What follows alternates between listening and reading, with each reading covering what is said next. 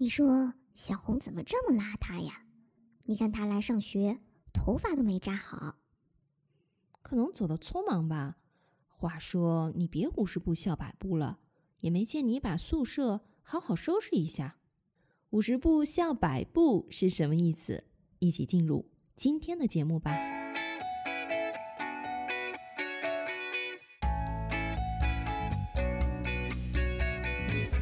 您正在收听的是《自然而然说中文》第三十八期成语故事《五十步笑百步》。亲爱的听众朋友们，大家好，我是佳佳，欢迎进入本期节目。首先提醒咱们募集计划一二的朋友们，为了感谢你们的慷慨解囊，在我们的网站 speakchinesenaturally.com，你可以下载到本期节目的完整文本。其他有意愿帮助我们的听众朋友们，也可以去网站上了解我们的募集计划，用每月一两杯咖啡的钱，就可以帮助我们继续创造高质量的节目内容。成语故事是许多朋友非常喜欢的节目类型。如果这是你第一次收听，下面我来说一下流程。在听第一遍故事时，你的任务是了解它的大意。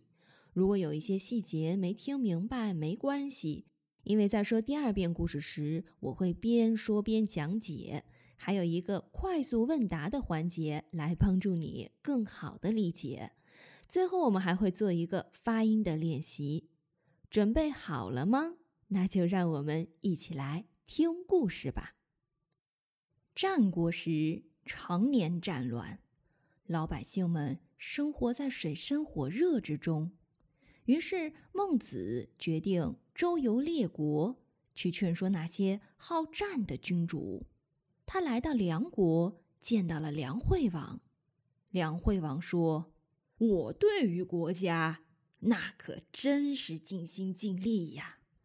黄河西边收成不好，闹饥荒，我便把那里的百姓迁移到河东，同时把河东的粮食运过去。全国各地我都一视同仁，毫无偏颇。放眼望去，邻国没有哪个国君是像我这样用心的。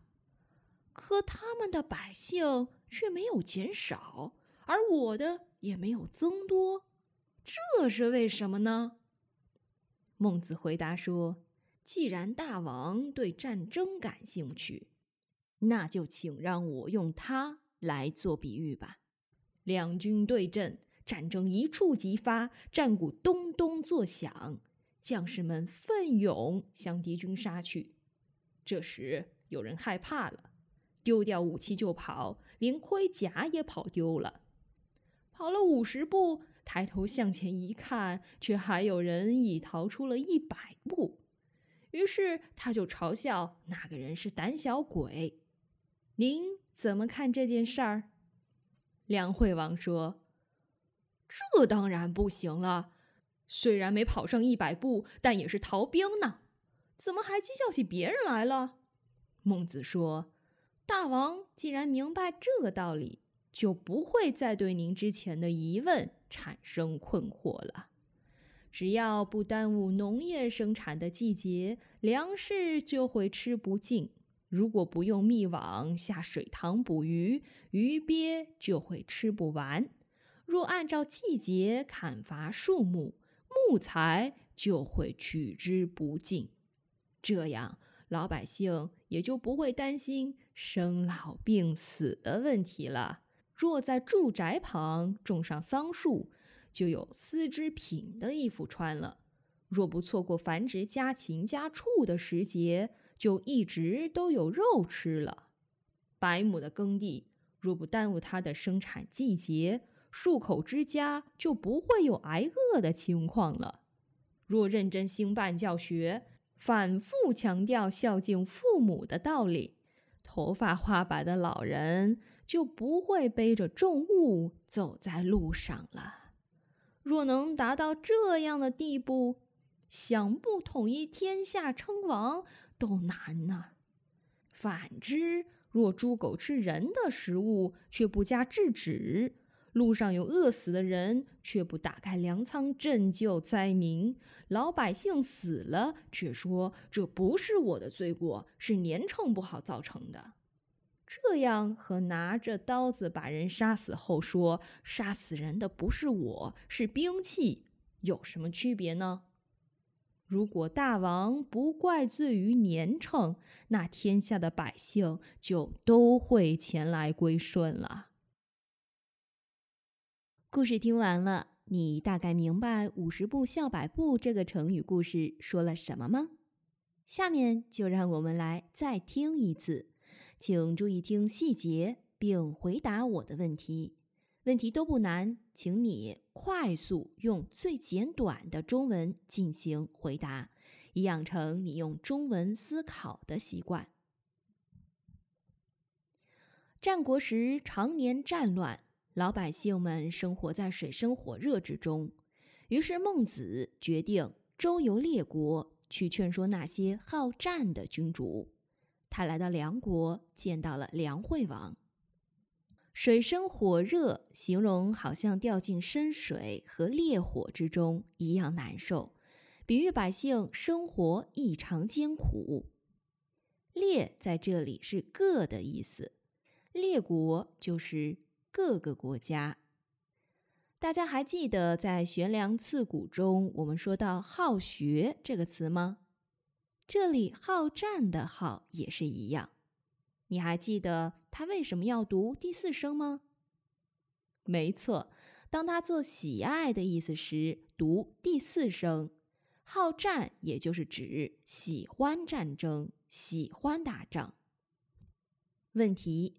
孟子决定周游列国，是为了去度假吗？不是的，他是为了去劝说那些好战的君主不要再打仗。梁惠王说：“我对于国家那可真是尽心尽力呀。黄河西边收成不好，闹饥荒，我便把那里的百姓迁移到河东，同时把河东的粮食运过去。”全国各地，我都一视同仁，毫无偏颇。放眼望去，邻国没有哪个国君是像我这样用心的。可他们的百姓却没有减少，而我的也没有增多，这是为什么呢？一视同仁表示对所有人同样看待，不分厚薄，也就是指公平公正。下面正好出现了它的反义词“偏颇”。偏颇指的是偏向一方，不公平、不公正。问题一：梁惠王对全国各地的人民都一视同仁吗？是的，他对各地人民毫无偏颇。问题二：因此他的百姓比邻国要多吗？不是的。他的百姓并不比邻国多，邻国百姓也不比他的少。孟子回答说：“既然大王对战争感兴趣，那就请让我用它来做比喻吧。两军对阵，战争一触即发，战鼓咚咚作响，将士们奋勇向敌军杀去。这时有人害怕了，丢掉武器就跑，连盔甲也跑丢了。”跑了五十步，抬头向前一看，却还有人已逃出一百步。于是他就嘲笑那个人是胆小鬼。您怎么看这件事儿？两军对阵，对阵指双方摆开交战的阵势，现在还引申为在竞赛竞争中交锋。这里举一个例子：今天下午，六一班和六七班的学生们将在拔河比赛总决赛中对阵。争夺年级第一名的宝座。胆小鬼是指胆量小的人，含讥讽的意思。比如说，他是一个胆小鬼，晚上不敢关灯睡觉。问题一：孟子为什么以战争做比喻去回答梁惠王的问题？因为梁惠王好战，用此做比喻，他会更容易理解和接受孟子的观点。问题二：逃出了一百步的士兵讥笑逃出了五十步的是胆小鬼吗？不是的，说反了，是逃出了五十步的士兵讥笑逃出了一百步的是胆小鬼，因为他觉得还有人比他先逃跑，所以觉得他比自己还胆小。梁惠王说：“这当然不行了，虽然没跑上一百步，但也是逃兵呢，怎么还讥笑起别人来了？”问题：梁惠王觉得跑了五十步的士兵有资格嘲笑跑了一百步的吗？他觉得没有资格，在他看来，两者都是逃兵。孟子说：“大王既然明白这个道理，就不会再对您之前的疑问产生困惑了。只要不耽误农业生产的季节，粮食就会吃不尽。如果不用密网下水塘捕鱼，鱼鳖就会吃不完；若按照季节砍伐树木，木材就会取之不尽。这样，老百姓也就不会担心生老病死的问题了。问题：孟子的这段话是为百姓最底层的需求向梁惠王提出建议吗？是的，首先建议他不要在农忙季节让人民为国家服役参战。这样才不会耽误种植的时节，百姓才不会挨饿。然后他还建议梁惠王去引导百姓保持自然生态的平衡，不去过度采集资源，以求可持续发展。若在住宅旁种上桑树，就有丝织品的衣服穿了；若不错过繁殖的时节，就一直都有肉吃了。百亩的耕地若不耽误它的生产季节，数口之家就不会有挨饿的情况了。若认真兴办教学，反复强调孝敬父母的道理，头发花白的老人就不会背着重物走在路上了。若能达到这样的地步，想不统一天下称王都难呢。你知道家禽家畜的区别吗？家禽为鸟纲，一般来说体型比较小，比如鸡、鸭、鹅等；家畜为哺乳纲，一般体型较大，如牛、猪、羊等。问题：孟子的这段话是为百姓更高一层的需求向梁惠王提出建议吗？是的。有丝织品穿，有肉吃，受教育，这些都不仅仅是为了满足活着的需要了，而是怎么活得更好的问题。这里孟子就如何提高百姓生活水平、生活质量，向梁惠王提出建议。反之，若猪狗之人的食物却不加制止，路上有饿死的人，却不打开粮仓赈救灾民。老百姓死了，却说这不是我的罪过，是年秤不好造成的。这样和拿着刀子把人杀死后说杀死人的不是我，是兵器，有什么区别呢？如果大王不怪罪于年秤，那天下的百姓就都会前来归顺了。问题：孟子用拿刀子把人杀死后说杀死人的不是我，是兵器。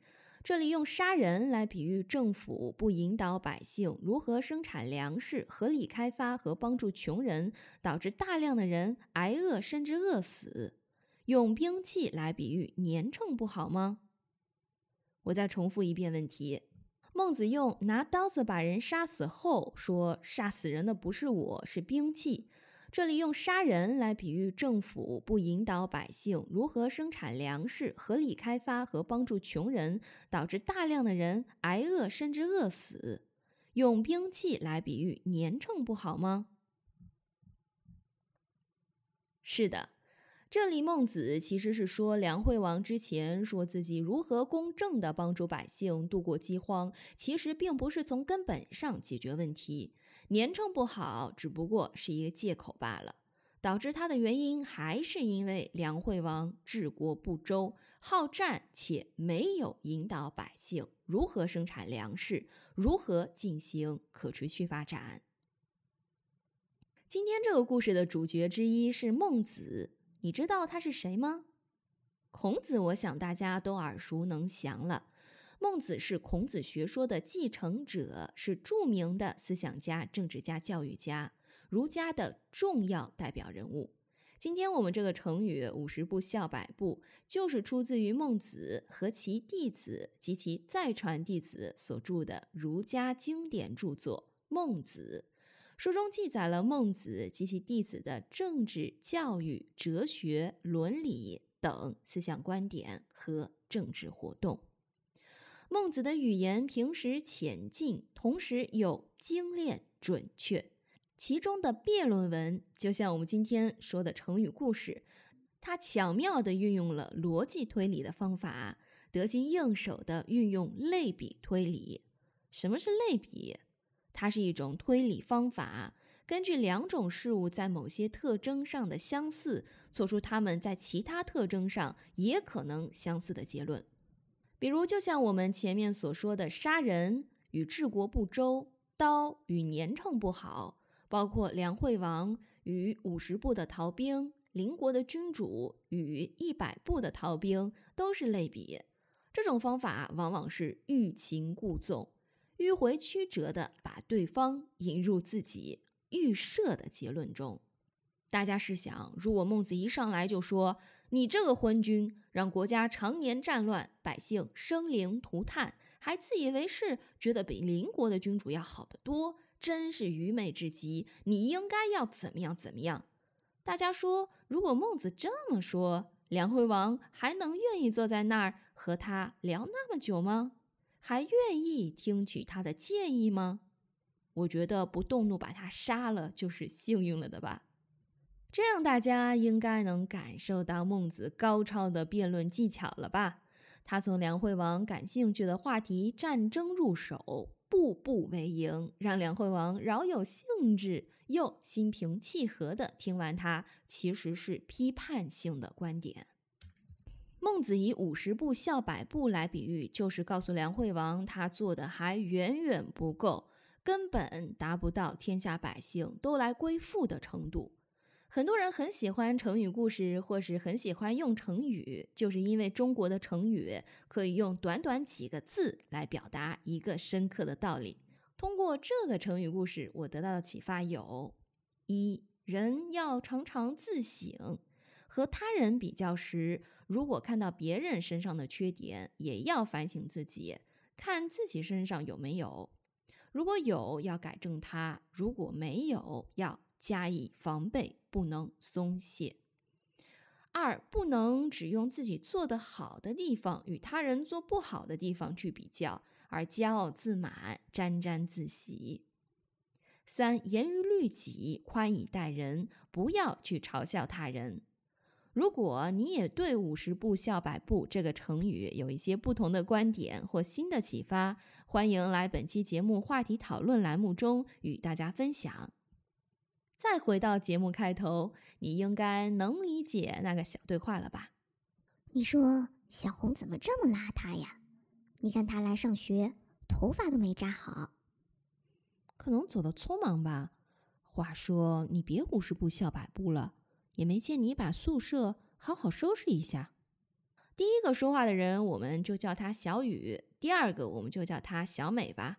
很显然，小雨因为比较在意自己的头发等仪表，就去批评没梳好头的小红；而小美却站在比较宽容的角度上去为小红辩解，同时批评了小雨的不友善和指出人无完人，他也有做的邋遢的地方。最后，我们来练习发音，请你大声朗读，尽量模仿我的语音语调。你可以随时按下暂停键。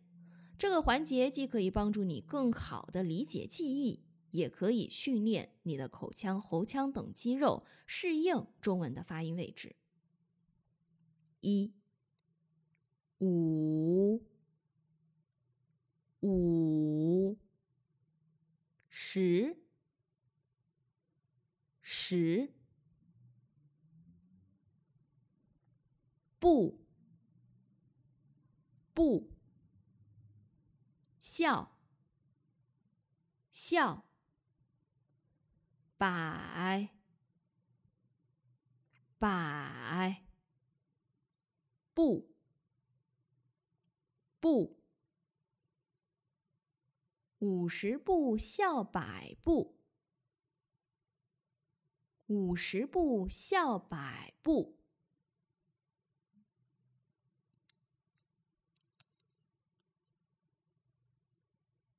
二，你别，你别，五十步笑百步了，五十步笑百步了。你考了六十分，你考了六十分，却还嘲笑。却还嘲笑不及格的人，不及格的人，你别五十步笑百步了。你考了六十分，却还嘲笑不及格的人。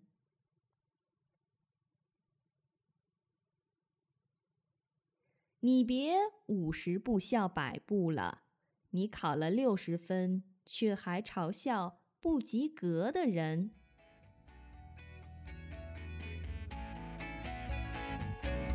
到这里，本期节目也即将结束了。如果你喜欢我们的节目，觉得它对你的中文学习有帮助，别忘了关注我们的 Facebook 主页、Spotify，在 iTunes、Stitcher 上给我们一个五星评价，这样可以帮助那些想像你们一样流利说中文却还没找到正确方法的朋友们发现这个播客。感谢你们的举手之劳。下期节目我们会来聊聊新型冠状病毒的话题。重点会分享一下如何健康平安的度过这段艰难的时期。如果你对这个话题感兴趣，别忘了到时收听。咱们下期再见。